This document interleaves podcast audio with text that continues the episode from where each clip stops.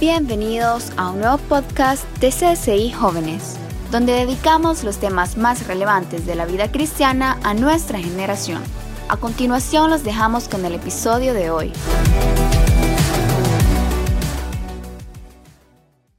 Yo quiero que te digas a ti mismo, a ti misma, la vida es muy corta.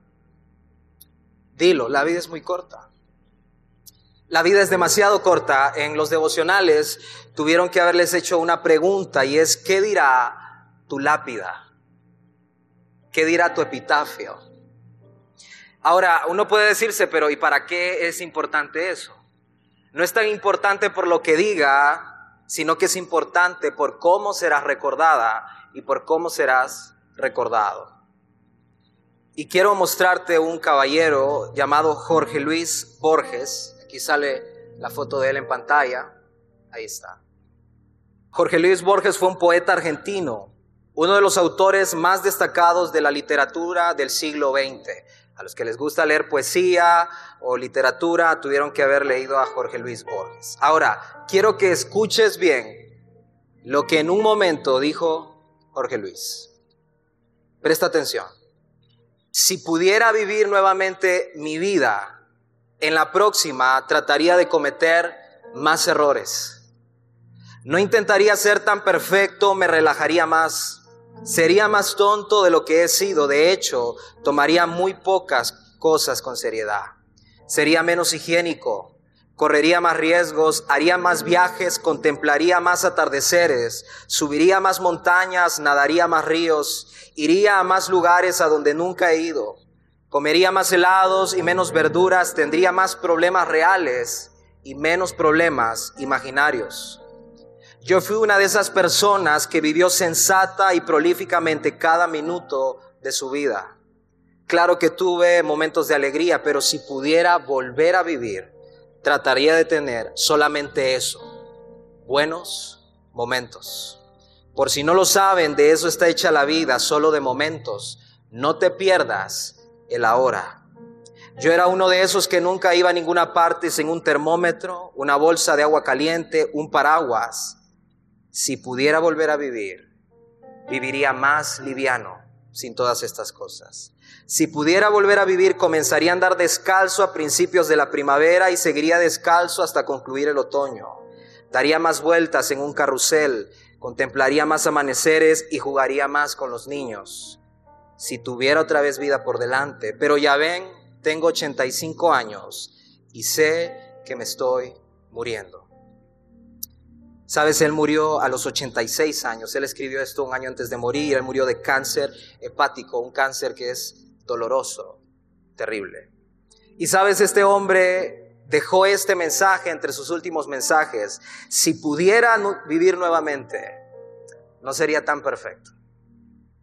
Es más, cometería más errores, viviría, aprovecharía el tiempo que tengo. Cuando pienso en alguien que aprovecha su tiempo, en alguien que ha aprovechado los años que tiene, pienso en Jesús. Sabes, un hombre apasionado, entregado, con carácter, misterioso y tierno al mismo tiempo. Un hombre bueno pero peligroso, como se describe en muchos escritos. Una persona atrayente. Sabes, tanto así que el mundo no soportó a la persona de Cristo. No lo soportó la sociedad, no lo soportó la religión, no lo soportó el mundo, no lo soportó su propia cultura. Tanto así que vivió hasta los 33 años, porque todo mundo quería asesinarlo. De personas así como él y de hombres y mujeres en la Biblia que aprovecharon su tiempo. ¿Sabes lo que dice la escritura? El mundo no merecía gente así. El mundo no merece gente así.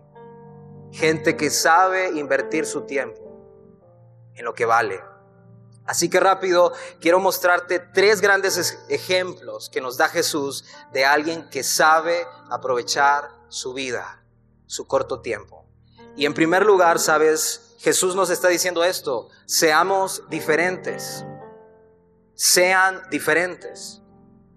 Sabes, Jesús no tenía ninguna otra prueba de su legitimidad que a sí mismo.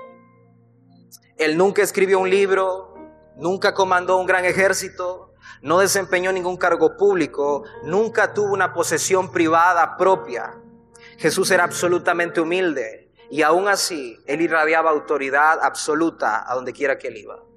Muchos eruditos y expertos trataron de hacerle caer con preguntas capciosas, pero la respuesta de este hombre, de este carpintero de Israel, siempre eran sencillas, parábolas que llegaban al corazón y que te hacían conocer una sabiduría diferente. A su disposición estaba toda la riqueza del mundo. Lo pudo tener todo. Y él renunció a ello, se resistió firmemente a todo intento de corrupción que quisieron hacerle. Tampoco se dejó seducir por medio de homenajes o salamerías. No le importaron los aplausos ni las burlas. Como creador del universo vivió humildemente entre su creación. Jesús no fundó ningún partido político, ninguna organización. Y aún así hoy en día, sabes, la base de incontables organizaciones, universidades e instituciones de investigación, y no digamos de iglesias, está basada en la premisa de la persona de Cristo se negó estrictamente a usar la violencia y a hostigar a alguien y aún así conquistó millones y millones de corazones. No llenó ningún tipo de libro filosófico, tampoco escribió autobiografías suyas. Aún así, no hay un personaje en toda la historia de quien se haya hablado tanto como de este carpintero de Israel que vivió nada más 33 años. ¿Por qué? Lo primero que encontramos es que Él fue diferente porque se detuvo a vivir y dejar su marca. Sabes, cuando tú te dedicas a ser diferente, harás esto. Te vas a detener a vivir, a vivir tu vida. No la vida de alguien más, no una falsa vida, a vivir tu vida y dejar tu marca. Cuando sabes que el tiempo es muy corto, que la vida es muy corta, tú te dedicas a esto, a vivir y dejar tu marca. Y eso te hace un hombre y una mujer diferente. Ahí mismo encontramos que para ser diferente Jesús nos enseña que necesitamos elegir las cosas y personas que vamos a sacrificar. Presta atención a esto.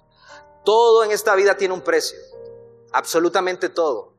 Pero no me refiero a dinero, me refiero familia, tiempo, esfuerzo, amistades, relaciones, todo tiene un precio. Lo más importante no es qué tan alto sea el precio de aquello que tú quieres en tu vida, porque todo lo que realmente tiene un valor en, la vida va a costar mucho. Una familia cuesta mucho, un sueño cuesta mucho, el éxito personal de alguien cuesta mucho. Lo importante es el sacrificio que tendrás que pagar por eso, si estás dispuesto o dispuesta a vivirlo. ¿Qué estás dispuesto a sacrificar? Para ser una persona diferente, para aprovechar tu tiempo, debes saber qué cosas y qué personas estás dispuesto a sacrificar. En pos del anhelo de tu corazón, de los sueños que hay en tu corazón, de lo que Dios ha puesto ahí. Amistades, familia, oportunidades, deseos, hobbies personales, relaciones, sueños. Una persona que sabe que la vida es muy corta entiende esto. Hay cosas que tengo que sacrificar. Hay precios que se deben pagar para ser diferente. Nos vamos a arrepentir más de todas las cosas que no hicimos que de las cosas que hayamos hecho. Recuerda eso. Te vas a arrepentir más de lo que no hiciste en unos años que de aquello que te dejó paralizado paralizado. El miedo puede detenernos, la ansiedad puede detenernos, el orgullo puede detenernos. Pero una persona que sabe que la vida es muy corta, sabe, se dedica a ser diferente, a saber que hay sacrificios que hay que hacer. Recuerdo a un amigo en el colegio hace, hace poco, ¿verdad? Recuerdo a un amigo en el colegio, yo lo quería muchísimo a él, pero él andaba en una vida desenfrenada. Y un día nos llamaron a, a mí y a otros amigos y nos dijeron, ¿sabes qué? Le decíamos el doggy. Mataron al doggy, me dijeron. Y todos nos, nos quebrantamos, nos tocó el corazón. Y yo recuerdo que le dije a Dios, si me hubieras dado una oportunidad de hablarle, le dije, de ti. Al día siguiente Nos vuelven a llamar y nos dicen, ¿sabes qué? Era mentira, está ahí todavía, pero lo andan buscando. Yo dije, aquí es la oportunidad.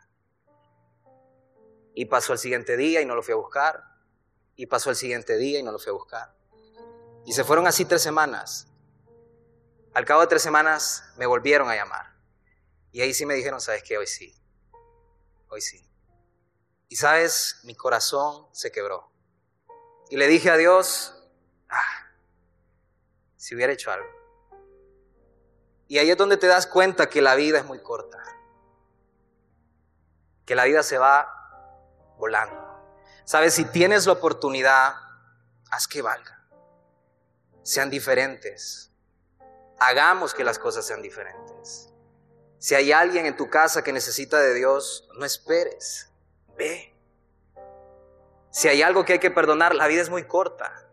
Vayamos y hagamos la diferencia. Aprendamos a hacer los sacrificios correctos. Y te muestro esto, un estudio de la curva de la felicidad realizado por la Oficina Nacional de Investigación Económica de Estados Unidos. Investigaron varios países y se dieron cuenta de esto sorprendente. Se dieron cuenta de que existe una curva de la felicidad en todos los países donde hicieron esta investigación, sin importar la cultura, sin importar la religión y, descubrieron que las personas son felices en la etapa inicial de su vida, en la adolescencia y la juventud, de los 14 a los 21 años. Es cuando más son felices. Luego esa curva comienza a bajar. ¿Sabes por qué? Porque los sacrificios que hiciste de los 14 a los 21 años comienzan a pasarte factura.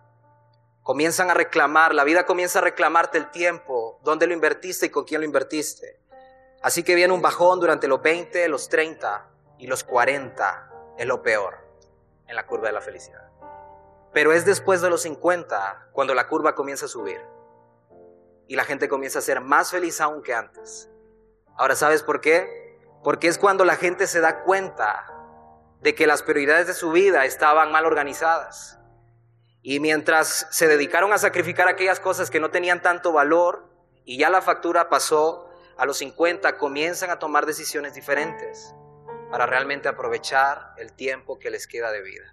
Y comienzan a elegir su familia, y comienzan a elegir el amor, y comienzan a elegir el perdón, y comienzan a elegir lo que realmente importa en esta vida. Y quiero mostrarte un hombre que vivió esta curva de la felicidad en la Biblia, Salmos 90-12. Y dice así, ¿sabes quién escribe este salmo? Moisés, no fue David, fue Moisés. Y lo escribe después de que vivió tanto en su vida. Enséñame a entender la brevedad de la vida para que crezca en sabiduría. Este hombre perdió 40 años primero porque asesinó a alguien. Luego perdió otros 40 años en el desierto por dejarse llevar por su ira y sus enojos. Y es después de todo ese tiempo que él le dice al Señor esta oración que pudiera cambiar tu vida hoy si la haces de corazón. Enséñame a entender lo breve que es mi vida para poder vivirla con sabiduría. Después de 80 años, él se dio cuenta lo escasa que es la vida. Se te va en un instante. Y él hace esta pequeña oración, Señor, enséñame lo breve que es mi vida, para que pueda vivirla de manera diferente. Pregúntenle a un reo si el tiempo no se va volando. Pregúntenle a una persona enferma que está en el hospital si el tiempo no se va volando. Pregúntenle a una madre que ora y ora y ora por su hijo adicto y perdido si el tiempo no se va volando. Sabes, en una ocasión tuve la oportunidad de ir a la cárcel y platicar con algunos, algunos presos. Son experiencias que te marcan. Y tuve la oportunidad de hablar con uno que tenía 80 años de condena. Y él tenía 35 años más o menos. Iba a morir en la cárcel. Y no se me olvidan sus palabras. Él me dijo, él sabía que yo trabajaba con jóvenes, que servía con jóvenes, y él me dijo, deciles que busquen a Dios. Yo quisiera salir de aquí, me dijo él, y predicar. Deciles que busquen a Dios. Y en segundo lugar, él me dijo, deciles que hagan las cosas bien. Yo estoy preso, decía. Mató mucha gente, violó muchas personas, hizo cosas terribles. 80 años de condena. Y él ya se había convertido a Dios pero ahí estaban las consecuencias. Y cada persona que llegaba y él podía platicar les decía lo mismo. decirle a los jóvenes, ni siquiera a los adultos, a los jóvenes, que busquen a Dios y que hagan las cosas bien. La vida es corta. En segundo lugar, vemos a Jesús que nos está diciendo, elige los acompañantes de este viaje. Este es un viaje, la vida es un viaje. Y uno cree que el viaje es largo, pero cuando menos acuerdas, ya toca organizar las maletas para regresarse. Y así es la vida, es un viaje. Y es un viaje, importa tanto este viaje que debes elegir bien la compañía. Mira lo que dice Marcos 3 del 13 al 14. Jesús está a punto de iniciar su ministerio, así que él hace lo siguiente, subió Jesús a una montaña y llamó a los que quiso, los cuales se reunieron con él. Designó a doce a quienes nombró apóstoles. ¿Para qué? Para que lo acompañaran. Él está a punto de iniciar este viaje y lo primero que hace él es buscar sus acompañantes de viaje, buscar su compañía de este viaje. Sabes, con el tiempo te das cuenta de que no es realmente lo que quieres, sino lo que necesitas. No es la gente que quieres a tu lado, es la gente que necesitas a tu lado. Ahí es donde te das cuenta que este viaje no es ni bueno ni malo, es un viaje y depende del viajero y sus decisiones cómo se van a vivir. Ahora, presta atención a esto la compañía que tú tengas en ese viaje puede hacer de tu viaje lo más hermoso o lo más terrible.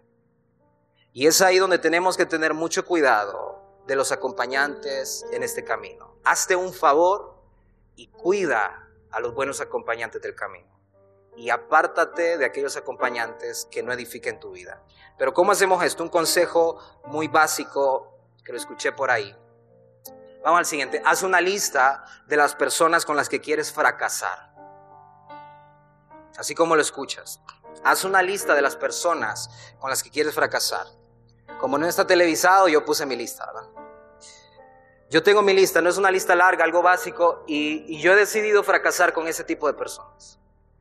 Personas soberbias, religiosas, legalistas, que no entienden realmente el mensaje de la Biblia, y personas irrespetuosas. Ahora, ¿cómo funciona esto? Cuando yo voy por el viaje de la vida y me encuentro con muchos viajeros del camino, si de repente yo me encuentro a alguien con estas características, no pierdo mi tiempo. Sigo caminando. No me importa quedar bien con ellos, no me importa caerles bien, no me importa si les agrada mi manera de pensar, porque yo he decidido fracasar con ese tipo de personas. ¿Con qué tipo de personas decides hoy fracasar? Te ahorrarás muchos dolores de cabeza, tiempo perdido. ¿Con quiénes decides fracasar? Cuando te encuentres a esas personas, hazlos a un lado y sigue. No pierdas tu tiempo. Sigue tu viaje. Pero también haz una lista de las personas con las que quieres caminar. Te pongo mi lista, no me la copien, es mía, hagan la suya. Pero mi lista es esta. Yo quiero caminar con personas humildes, independientemente tengan o no tengan económicamente, la humildad es un estado del corazón. Así que con personas humildes, amantes de Dios, no cristianos porque el término se ha mal utilizado, gente que ama a Dios, respetuosos y serviciales. Esa gente quiero en mi vida. Así que cuando voy por el camino de la vida y me encuentro gente así, la cuido y la quiero cerca. Eso te ahorrará muchos dolores de cabeza y muchos problemas. Pues bien, hablando de eso, Romanos 1, 11 al 12 nos habla de qué tipo de personas necesitamos en nuestra vida. Sabes, necesitamos personas así. Pues tengo muchos deseos de visitarlos para llevarles algún don espiritual que les ayude a crecer firmes en el Señor. Cuando nos encontremos, quiero alentarlos en la fe, pero también me gustaría recibir aliento de la fe de ustedes. Es Pablo indicándonos el perfil de una buena compañía. Y vemos cinco cosas ahí. Quiero mostrártelas.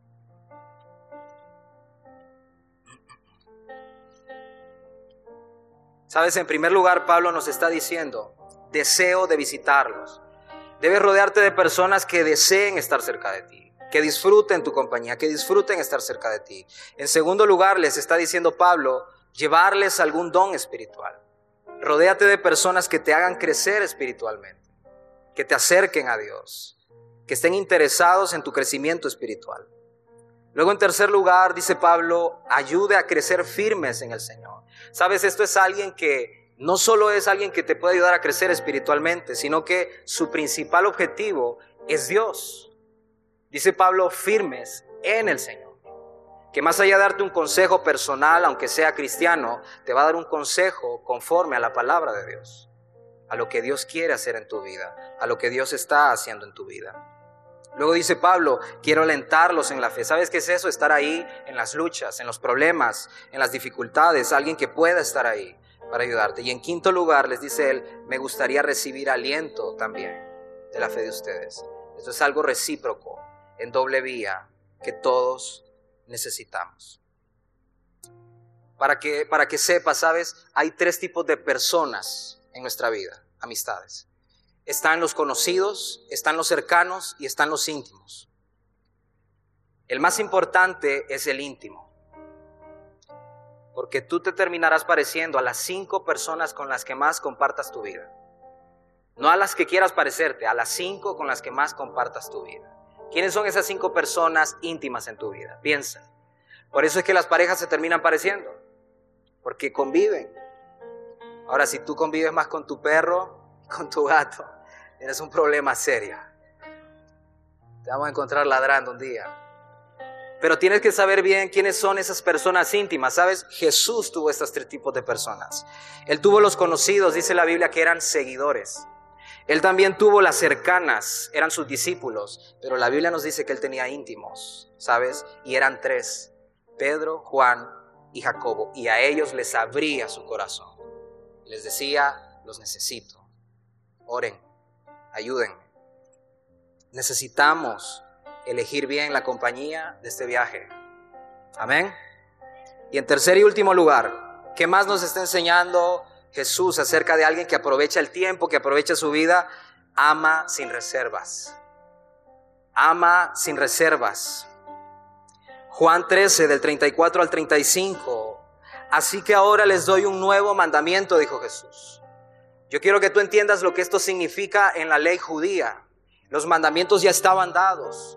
600 y pico de mandamientos, 619 si no me equivoco, y tenías que cumplirlos al pie de la letra, y que alguien viniera y propusiera un nuevo mandamiento, esto era herejía para ellos. Pero Jesús viene y establece un nuevo mandamiento, y Él les dice, les doy un nuevo mandamiento, y es este, ámense.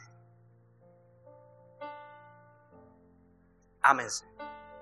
Ámense unos a otros, tal como yo los he amado a ustedes, deben amarse unos a otros. El amor, escucha esto, el amor que tengan unos por otros será la prueba ante el mundo de que son mis discípulos.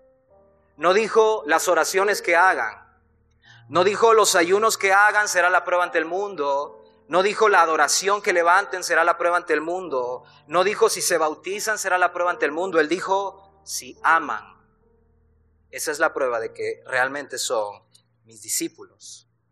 Y encontramos aquí dos cosas. Una es que amar es el único camino para mostrar la imagen de Dios en esta tierra. Es el único camino. Ahora, ¿valdrá la pena amar en un mundo lleno de odio? ¿Valdrá la pena? Claro que vale la pena. Si Jesús lo hizo, nosotros también podemos hacerlo. El que ama es feliz. ¿Sufre? Sí, sufre. Jesús sufrió, pero es feliz y cumple lo que Dios le ha llamado a hacer. ¿Sabes? Y cierro con esto. Encontramos a la mar que, escucha bien, el deseo, presta atención a esto, el deseo de tu corazón refleja tu diseño y tu diseño refleja tu propósito. ¿Qué significa esto? Tus deseos revelan realmente para qué fuiste diseñada y para qué fuiste diseñado. Y ese diseño revela el propósito por el que ha sido creada y por el que ha sido creado. Un maestro ama enseñar, ama educar, un doctor ama la medicina, ama, ama enseñar acerca del cuerpo, cirugías, todo esto. Pero hay un deseo en todo ser humano por encima de cualquier otro. Y ese deseo en nosotros revela nuestro diseño Y ese diseño es nuestro propósito. ¿Sabes cuál es ese deseo? Nos enseña la Biblia el deseo de amar y ser amados. Porque Dios es amor y nos creó a su imagen y semejanza. Así que amar es el único camino para mostrar la imagen de Dios en esta tierra. Sabes, Jesús nos está llamando a aprovechar el tiempo. La vida es corta. La vida es muy corta. Cuando menos acuerdes verás atrás y se fueron tantos años. Y el Señor nos está llamando a ser diferentes. Sé diferente en tu casa, en tu familia, sé diferente. Elige bien las compañías con las que vas a vivir este viaje y ama sin reservas. Ahí donde estás, ponte de pie conmigo para que cerremos orando. Y este es un mensaje que debería motivarte, debería darte alegría, debería motivarte a vivir, a no desperdiciar el tiempo. Tenemos tiempo todavía para disfrutar. Y ahí donde estás, cierra tus ojos un momento. Y nuestra oración hoy, Señor, es la oración de Moisés en el Salmo 90:12. Enséñanos a entender la brevedad de la vida para que crezcamos en sabiduría. Señor, enséñanos. Puedes decirle a Dios ahí hoy, enséñame lo breve que es mi vida. Ayúdame a entenderlo hoy, no mañana, no más adelante. Señor, queremos saber lo breve que es nuestra vida para poder vivirla con sabiduría, con alegría. Que la ansiedad, que el miedo, que el rencor no nos robe lo hermoso que Dios nos ha dado para vivir, para disfrutar. Que puedas aprovechar el camino que tienes delante y que los anhelos de tu corazón los puedas traer delante de Dios y decirle, Dios, haz algo con todo esto en mí. Haz algo, Señor. Enséñame la brevedad de mi vida para poder vivir con sabiduría. No te pierdas el próximo episodio. También puedes encontrarnos en Facebook, Instagram, Twitter, Telegram, YouTube y TikTok para tener acceso a más contenido.